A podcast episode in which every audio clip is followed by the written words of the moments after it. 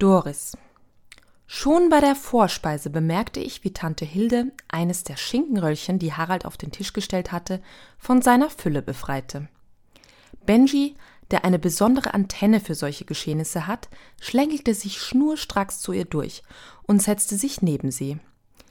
Doch bevor sie ihre Vorbereitungen beenden konnte, betonte ich, die durch Smarty und Max eine mindestens genauso gute Antenne für heimliche Regelbrüche hat, überdeutlich.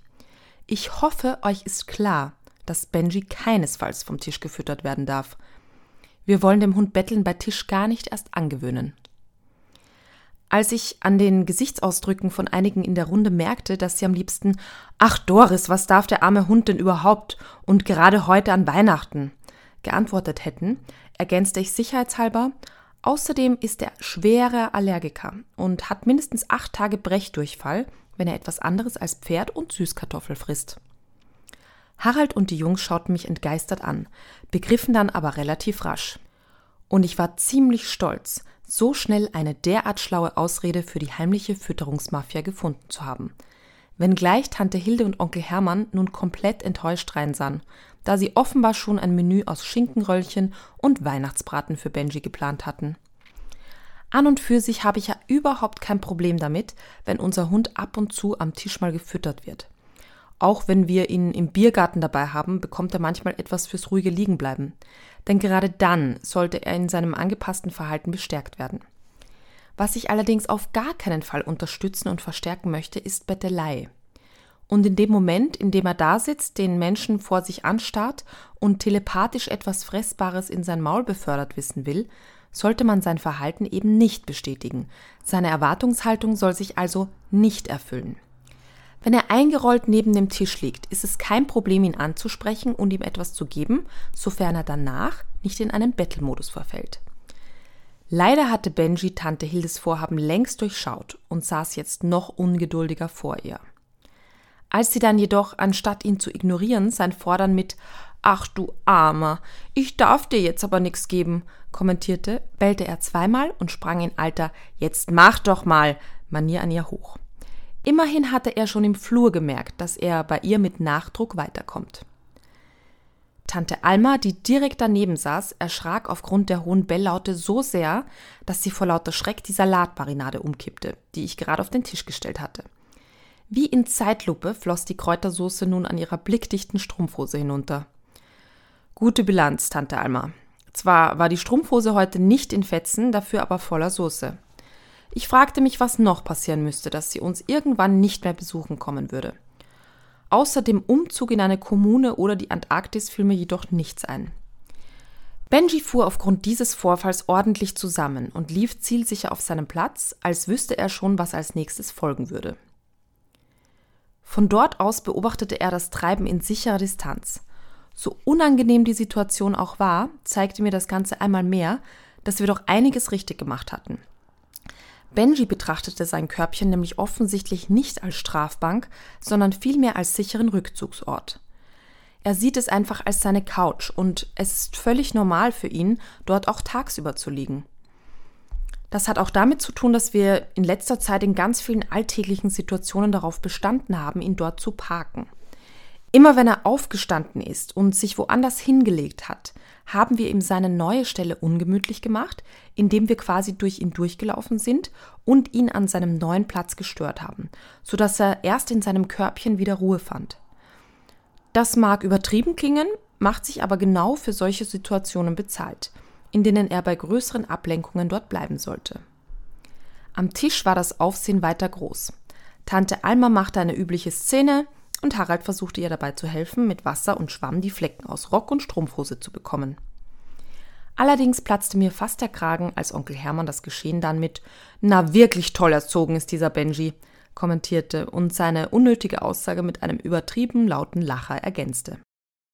Es hätte nicht viel gefehlt und ich hätte ihm gesagt, dass das alles nicht passiert wäre, wenn seine Frau nicht angefangen hätte, Benji etwas von ihrem Schinken abgeben zu wollen aber die Stimmung war aufgrund des zweiten Benji-Dramas in Folge schon angespannt genug und so sprach ich nicht aus, was sich alle anderen am Tisch ohnehin mit Sicherheit dachten. Mir war jedenfalls endgültig klar, dass ich die morgige Feier mit Haralds Familie ganz anders angehen müsste. Während des Weihnachtsbratens lief dann alles wieder verhältnismäßig entspannt. Immerhin lag Benji ruhig in seinem Körbchen, allerdings mit einem offenen Auge, weil er die Schinkenrolle von vorhin bestimmt noch nicht vergessen hatte.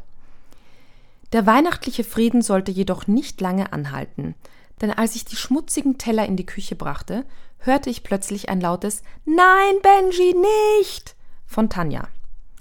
Schnell stellte ich das Tablett ab und rannte ins Wohnzimmer, wo der kleine David laut weinend vor Benjis Körbchen stand. Hatte unser Hund etwa nach ihm geschnappt? Wohl kaum, sonst wäre Tanja bestimmt aufgeregter gewesen. Aber was war dann los? Warum die Tränen? Betreten versuchte Bernhard mir schonend beizubringen, was geschehen war. David hatte sich in einem unbeobachteten Augenblick offenbar einige Schinkenröllchen geschnappt und in seine Hosentasche gestopft. Die wollte er dann wohl heimlich an Benji verfüttern, wie er es sich von Tante Hills Fütterungsvorbereitungen abgeguckt hatte. Doch als er dann mit einem der Dinger in der Hand zu Benji lief, konnte er sich natürlich nicht mehr beherrschen und stahl dem Kleinen, wohl etwas früher als geplant, aber bestimmt vorsichtig mit langer Nase die Wurst. Naja, immerhin war er liegen geblieben und ließ sich sein Futter servieren.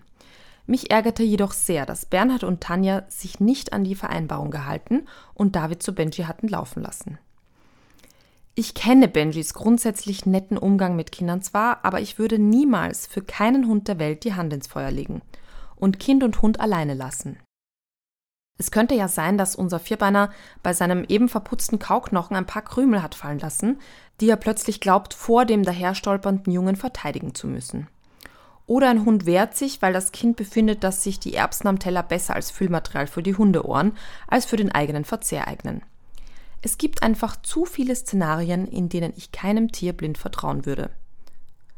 Hunde haben in der Regel nichts gegen Kinder, aber oft gegen ihre Art, sich manchmal abrupt, ungeschickt oder sehr schnell zu bewegen. Wenn das Tier dann noch gelernt hat, vieles im Alltag auch selbst kontrollieren und regeln zu müssen, ist die Erziehung bzw. Zurechtweisung eines zweibeinigen Welpen aus Sicht des Hundes umso legitimer. Genau deshalb ist es laut Corinna so wichtig, für Kind und Hund geschützte Bereiche zu schaffen. Quasi eine Schutzzone wie beim Fangenspielen, wo jeder eine Auszeit nehmen kann, wenn er sie braucht. Ich hätte einfach wissen müssen, dass mein chaotischer Cousin und seine Wattebausch-Methodenfrau diese Regeln nicht einhalten und David gedankenlos in Benjis Schutzzone laufen lassen würden. Wäre es ein Kamin gewesen, hätten die beiden mit Sicherheit wachsamer agiert, aber hier war es ja nur ein Hund der dann, wie aus dem Nichts, so liest man oft, plötzlich gebissen hatte. Gebissen worden war David aber nicht. Warum dann die besorgten Gesichter der Verwandtschaft? Vor allem Tante Hilde wurde ganz blass. Doch dann dämmerte es mir plötzlich, als sie sagte, Müssen wir den Tierarzt rufen? Ich glaube, er beginnt schon zu erbrechen. Genau, die Allergie. Aber Benji, der aufgrund der zu schnell verschlungenen Schinkenstücke tatsächlich ein wenig herumwirkte, zeigte natürlich keine echten Anzeigen einer allergischen Reaktion. Um zu erklären, warum ich nicht gleich die Tierrettung verständigte, meinte ich, dass ich mir bei dieser kleinen Menge keine Sorgen machen würde. Im Grunde genommen kompletter Unsinn, denn echte Allergiker reagieren ja meist schon auf geringste Mengen eines Allergens. Aber zum Glück gehört meine Familie nicht zu der Sorte, die sich mit solchen Dingen sonderlich gut auskennt. Sobald ich dann mit meinem riesigen Knochen durch war, merkte ich, wie meine Glieder schwer wurden und ich gleich wegdösen würde. Doch gerade als ich davon zu träumen begann, wie ich Balu so richtig einschenkte, rief mich Frauchen von meinem Platz. Oh, ich durfte nun alle begrüßen. Nun denn, nachdem die aufregendsten Momente allerdings vorbei waren, beließ ich es bei einem kurzen Abschnüffeln der sitzenden Meute. Dann passierte aber doch etwas Spannendes, denn ich bemerkte, wie mich die Frau, die mich vorhin schon so komisch fixiert hatte, wieder bohrend anglotzte. Sie hielt ein schönes Stück Fleisch in den Fingern, also stand ich sofort bei ihr auf der Matte. War das etwa für mich bestimmt? Anscheinend. Aber was dauerte da so lang? Jetzt gib doch mal Gas, wollte ich ihr zu verstehen geben und bellte sie kräftig an. Doch noch immer wurde das leckere Teil nicht in meinen Maul befördert. Also musste ich die nächste Instanz einleiten und sprang an ihr hoch. Keine gute Idee, denn plötzlich machte es hinter mir einen riesigen Krach, vor dem ich so erschrak, dass ich sicherheitshalber in mein Futterautomatenkörbchen floh. Wäre ich nur lieber gleich dort geblieben, also von leeren Versprechungen an diesem Tisch enttäuscht zu werden, um mir dann auch noch einen halben Herzinfarkt zu holen. Trotzdem beobachtete ich den Tisch mit einem Auge weiter, vielleicht verirrte sich das leckere, duftende Fleischstückchen ja doch noch in meine Richtung. Dieser Platz hier hält schließlich immer recht viel Überraschung bereit. Aber nach dem anstrengenden Spaziergang heute Vormittag und den ganzen Aufregungen war ich einfach zu kaputt, um länger wach zu bleiben und das verheißungsvoll riechende Teil weiterhin im Auge zu behalten. Erst durch einen verlockenden Duft in meiner Nase wurde ich wieder wach. Mmh, meine Hoffnungen hatten sich anscheinend doch erfüllt. Als ich die Augen öffnete, lag das Stück Fleisch aber nicht etwa vor meinem Platz und auch die Frau stand nicht da, sondern der kleine Mensch von vorher, der mir schon am Tisch durch seine Tollpatschigkeit aufgefallen war, wankte vor meinem Körbchen rum. Ich erschrak ehrlich gesagt ziemlich, weil ich diese kleinen Leute durch ihre wackeligen Gehen und die hastigen Bewegungen oft nicht so gut einschätzen kann. Aber der hier musste klar gehen, hatte er mir doch eine herrlich duftende Scheibe Wurst mitgebracht. Dass mit ihm gar nichts klar ging, zeigte sich doch schnell, da er in ein lautes Geschrei verfiel, als ich ihm das Ding aus der Hand nahm. Dabei hatte ich mich extra bemüht, behutsam zu sein, damit nicht wieder irgendeine abrupte Reaktion folgt und dann das. Ich sag's ja, diese kleinen Gestalten kann ich einfach nicht richtig einordnen. Vielen Dank fürs Zuhören, liebe Stundis. Die nächste und letzte Folge unseres So ist er brav Weihnachtsspecials gibt schon nächste Woche am vierten Adventssonntag.